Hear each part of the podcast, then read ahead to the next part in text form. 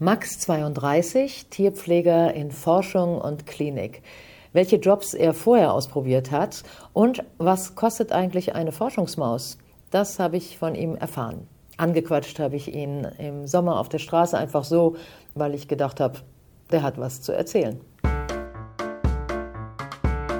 Einfach angequatscht. Der Podcast mit Corinne Schied. Hallo Max. Gute. Du bist Hesse?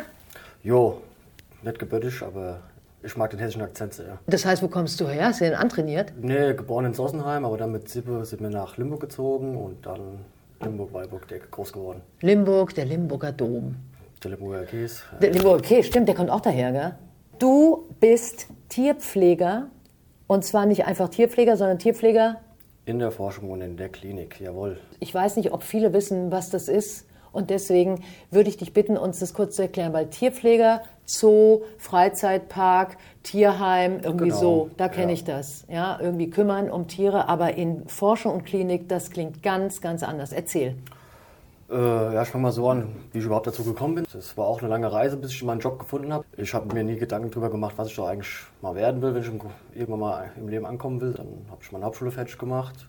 Dann habe ich meinen Realschulabschluss nachgeholt, wollte dann eher so ins Hotelwesen, habe dann da ein Praktikum im Hotelwesen gemacht, aber das war dann auch wieder nichts für mich, mit Lackschüchen rumzulaufen und so.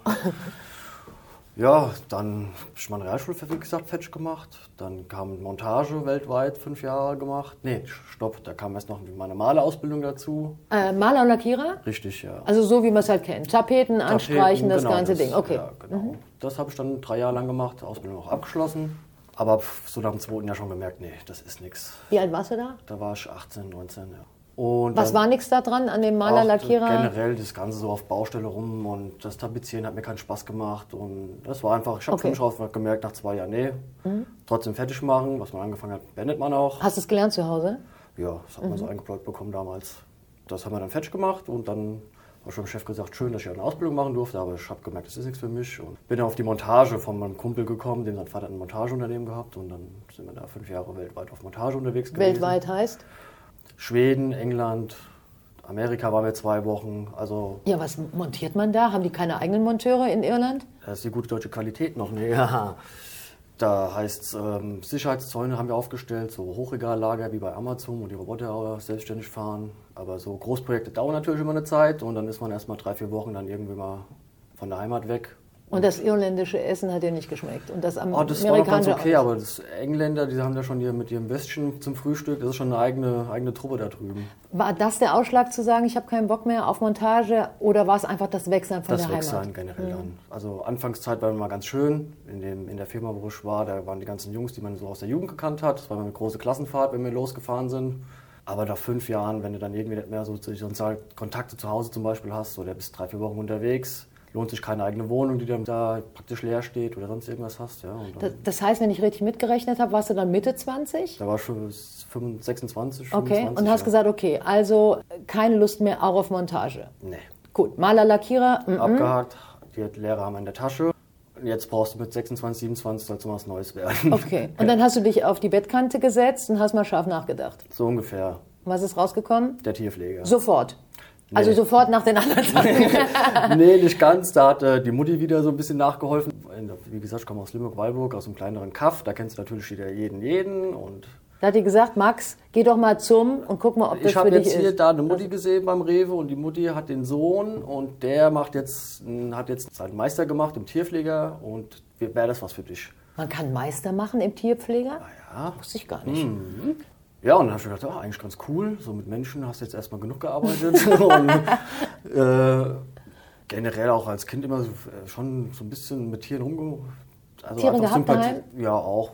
Ich bin auf dem Bauernhof groß geworden, mehr oder weniger. Also da auch schon mal mit Schweinen romantiert, mit Hühnern und.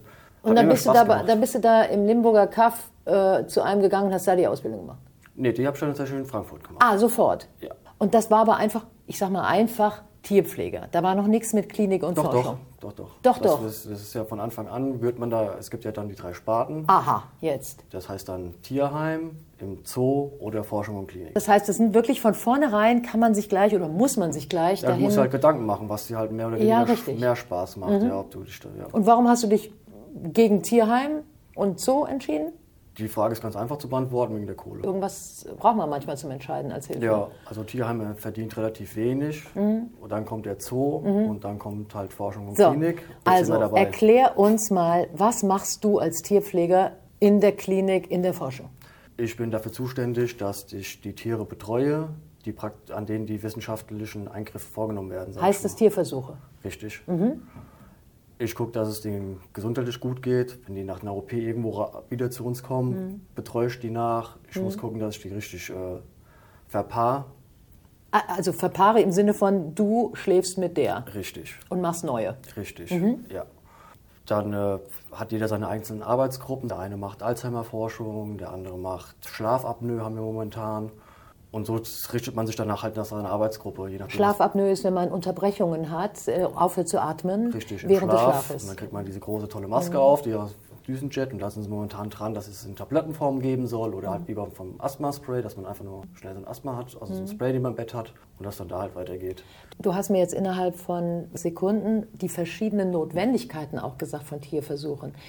Wirst du als Tierpfleger in Forschung und Klinik oft darauf angesprochen, wie kannst du das machen? Also gibt es diese, diese ethische Sache für dich? Natürlich, ja, die hast du häufiger. Ich muss dazu sagen, wenn ich nicht gerade in einem Podcast sitze und ich mache meinen Job immer so ein bisschen mit hervorgehaltener Hand, sage ich mal. Man weiß nie, wie man gegenüber sitzen hat. Dann heißt ja, ich bin Tierpfleger, oh, das ist ja schön. Der Meister hat dann irgendwie im Kopf, dass ich dann den ganzen Tag Hunde streichel und äh, weiß ich nicht, den Elefanten Möhren gebe.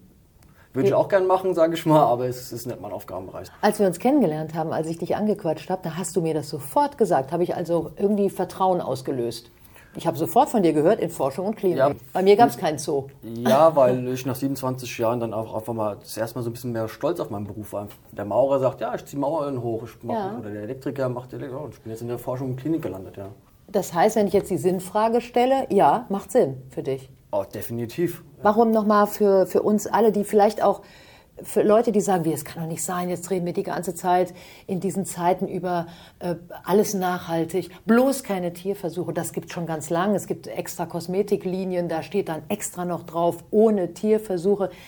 Er, erzähl nochmal, warum sind Tierversuche in gewissen Bereichen vielleicht einfach trotzdem einfach nötig? Ich sehe das mit einem zweischneidigen Schwert. Also auf der einen Seite beschweren die Leute sich, dass man es nicht machen darf oder soll. Kann ich nachvollziehen, aber wenn dann gerade was irgendwie, jeder nimmt mal, wenn so ein Wehwehchen hat, Kopfschmerztabletten oder er cremt sich mit irgendwas ein, wenn was ist.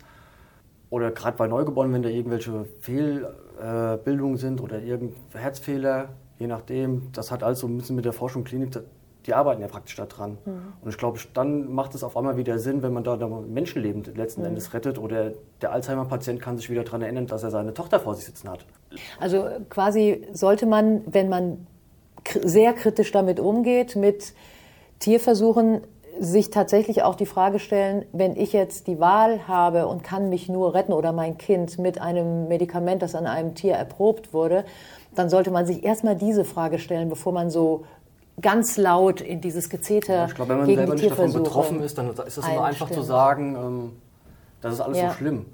Natürlich, ich glaube, der Forschung Klinik fehlt so ein bisschen die Transparenz, dass man mal vielleicht, jetzt doof gesagt, Tag auf eine Tür macht oder das ist immer hinter so verschlossen. Und man sieht ja immer nur die schlimmen Bilder. Wenn dann irgendwas kommt, da werden wieder Affen mit offenen Hirnschädel, kennt jeder, weiß ich nicht. Also Das heißt, du würdest auch ganz klar sagen, es wäre eine bessere Kommunikation nach außen nötig, wie wir es an vielen Stellen ja auch immer wieder äh, uns darüber beschweren, dass nicht gut kommuniziert wird. Ja. Also auch hier mal zu sagen, so Freunde, wir öffnen die Tür, ihr kommt gucken und könnt mit Leuten auch reden und Fragen stellen Ja. und Antworten kriegen. wie gesagt, man urteilt immer schnell über Dinge, die man halt nicht weiß oder nicht hinterfragen kann. Und wenn man das sich dann, dann bei YouTube eingibt, Tierversuche, natürlich sieht man dann nur die schlimmen Bilder, aber die überwiegen dann meistens das Positive leider. Wie muss man sich das vorstellen? So eine Maus zum Beispiel. Also ich habe die Vorstellung, ich habe mal äh, Wüstenrennmäuse gekauft für unsere Kinder. Die kosteten pro Stück so 6, 7 Euro oder 13. Nee, 13 Euro waren es. Da haben sie sich über den Tisch gezogen. Okay, zu Nee, teuer. Nee, aber ganz ehrlich, macht man, ich mache mir nie Gedanken darüber. Aber die kosten auch, logischerweise. Na, die kosten auch, ja. Also es gibt bei uns in der Forschung, das wird in zweierlei Maß gemessen. Einmal der Phänotyp, das ist das Äußere, wie eine Maus von außen beschaffen ist. Das Fell, Fell, praktisch die Fellfarbe. Und was bei uns ganz wichtig ist, ist der Genotyp, also die vererbbare DNA. Und da gibt es halt verschiedene Linien, so nennt sich das bei uns, die mal wertvoller sind, mal weniger wertvoll, mal je nachdem, welchen Versuch man machen will, eignen sich die eine Linie besser als die andere und da kann ganz schnell mal so drei, vier Mäuse kosten in der Stadt 20.000 Euro. Drei, vier Mäuse, 20.000 Euro. Ja. Tatsächlich. Und mit denen darf ich dann auch noch handwerken. Und, und wenn die jetzt sterben? Dann Also wenn du was falsch machen würdest? Also es liegt, muss ja nicht unbedingt an mir liegen. Nee. Es, gibt auch stressbedingte Tiere Ja. oder vom Wetter abhängig. Dann ja. hat eine Maus 5000 Euro gekostet, Und dann hat sie Stress gehabt und ist dann tot? Jo. Von nix. Außer von dem, also von vom dem. Stress oder Okay. verbissen von, dem, von, äh, von den anderen Mäusen, je nachdem, wenn man schnell genug gehandelt hat. Und dann äh, ja, geht das mal ganz ratzfatz. Unfassbar, das ist ja so wie bei Zuchtpferden, wo man denkt, okay, das sind Zuchtpferde. Ja, Ja, aber das- das sind so kleine In Wesen. Miniatur praktisch. Das ja. heißt, man kann nicht irgendeine handelsübliche Maus nehmen und mit deren Tierversuch nee, machen. das geht nicht. Das muss man Das auch ist, mal hören Die werden jetzt. auch alle extra gekennzeichnet, sind bei uns GVO, genetisch veränderter Organismus. Und das heißt, es gibt Zuchtstationen extra für diese Tierversuchstiere. Richtig, ja. Wir kaufen die dann von außerhalb ein und äh, die werden dann bei uns an die Uni geliefert. Und nur, in Anführungsstrichen, große Anführungsstriche, nur Mäuse oder auch andere Tiere. Du kannst auch andere Tiere bestellen. Und zwar? Du kannst auch Fische bestellen. Fische? Fische gibt es auch. Ja. Was teste ich an Fischen? Auch für Medikamentenforschung zum Beispiel? Generell, ja. Fische. Hat noch nie jemand mir erzählt, dass Tierversuche auch mit Fischen gehen. Die sind vom Gen Genpool relativ, also Zebrabärblinge, soweit ich weiß. Relativ, Zebra was? Zebrabärblinge. Zebra-Bärblinge. Und die kosten auch 5000 Nee, die kosten, die kosten weniger. Aber davon habe ich dann auch keine Ahnung. Ich muss mich nur um die pflegen, ich bestelle da nichts. Das ist äh, andere, andere Abteilung. Also habe ich nie drüber nachgedacht, ne? was, was diese Tiere kosten. Aber gut, alles für die Wissenschaft. So ist es. Ich habe ja meine persönliche Theorie und um zu fragen, wie glücklich bist du mit deinem Job und dann 80 Prozent muss schön sein, um es weiter zu tun und die 20 Prozent, die jeder Job mitbringt, wo man sagt, ja, habe ich eigentlich keinen Bock drauf, aber ich weiß, gehört dazu, mache ich, die kann man so wegatmen. Wie ist bei dir die Verteilung? Ich muss fast sagen, 70, 30, 80, 20 würde ich mich schon da so? Mhm. mit, mit einordnen. Dadurch, dass ich halt schon vieles jetzt mit meinen 32 Jahren in der Vergangenheit so ein bisschen ausprobiert habe und in verschiedenen Berufen war. Wenn es da mal einen Scheißtag gibt, sag ich, ja, Max, komm, du bist jetzt nicht auf Montage, stehst irgendwo in der Halle bei minus 3 Du Grad. musst doch nicht bei irgendwelchen und- blöden Leuten eine neue Wand tapezieren. Mhm. Nee, alles gut. Habe hier meinen eigenen Raum und ich habe super Kollegen, es macht jedes Mal Spaß mit denen. Wenn ich dann zurück an die Montage denke, da stehst du morgens auf mit Bauchschmerzen, denkst du, ach nee, ich will nicht schon wieder drei Wochen irgendwo hin. Ich bin zu Hause, ich bin im Trockenen, alles wunderbar. Hast du so 9 to 5, also ganz feste Arbeitszeiten? Ich habe feste Arbeitszeiten, ich gehöre zu den Pendlern, also stehe um 5 Uhr morgens auf, damit ich um halb sieben auf der Arbeit bin und um Viertel vor vier habe ich Feierabend, aber bis ich dann wieder zu Hause bin, ist auch 5 Uhr. Also zwölf Stunden bin ich on Tour. Gibt es trotzdem Momente, wo du sagst, wo du sagst, boah, jetzt hier gerade diese Situation ist kritisch für dich, dass du so eine Form von, ich sag mal, Mitleid mit dem Tier hast, weil du schon denkst, dass es gerade in dieser Sekunde leidet? Gibt es so Momente? Ja, die, die hat man öfter. Und wie gehst du damit um? Man redet viel drüber mit den eigenen Arbeitskollegen drüber oder ich kehre dann ein bisschen so in mich und sage, ah, war nicht ganz so ein schöner Tag oder rede dann auch mit meiner Chefin drüber, sage, hier können wir das irgendwie vielleicht auf eine andere Art und Weise lösen. Ich kann es nicht so gut verarbeiten, der andere Kollege kann es vielleicht besser verarbeiten. Kann der das das nächste Mal übernehmen für mich? Geht das? Ist das Das, möglich das bei ist dir? möglich, ja, ja. Das heißt, du hast eine gute Chefin. Also ich, Führungsriege ist, Top. ja, Huh. also Müssen wir schon eigentlich eine. Kerze für anzünden? Ist ja Ich nicht hab schon zwei angezündet. Du hast schon zwei Ja. angezündet. Wenn ich dir sagen würde, das musst du jetzt noch, musst du jetzt noch 30 Jahre machen, Tierpfleger in Forschung und Klinik, sagst du? Sag ich, ja. Es ist immer schwierig zu sagen. Man weiß nie, wie gesagt. Okay, dann machen wir hab- 20 Jahre. Jetzt, in der momentanen Situation, ja, würde ich machen. Wenn du dir was wünschen könntest, du hast einen Wunsch frei, persönlich oder jobmäßig. Ja, Geld ist immer so eine, das ist immer so eine Standardantwort. Ja, aber man darf es trotzdem machen und weiß nicht. sagen. Ja, es ist schon, das vereinfacht vieles im Leben. Wenn das das Erste ist, was bei dir in den Kopf kommt, weil es gerade... Gesundheit ist natürlich auch wichtig. Ja, Was also, nützt es, was du darfst auch zwei Sachen es? Dann wünschen. wünsche ich mir Geld und Gesundheit. Für mich und meine Lieben. Aber Geld war zuerst. Max, Tierpfleger in Forschung und Klinik. Jetzt haben wir kennengelernt, was dein Job ist. Ich habe dich kennengelernt. Dafür danke ich dir sehr. Gerne, gerne. Toll, dass ich dich anquatschen durfte. Dürfte ich dich wieder anquatschen? Jederzeit. Das war mein Podcast. Einfach mal angequatscht. Dankeschön, dass du zugehört hast. Und vielleicht machst du es auch mal. Einfach jemand anquatschen. Für zwei Sätze, für zwei Minuten oder für ein ganzes Gespräch. Viel Spaß. Deine Corinne.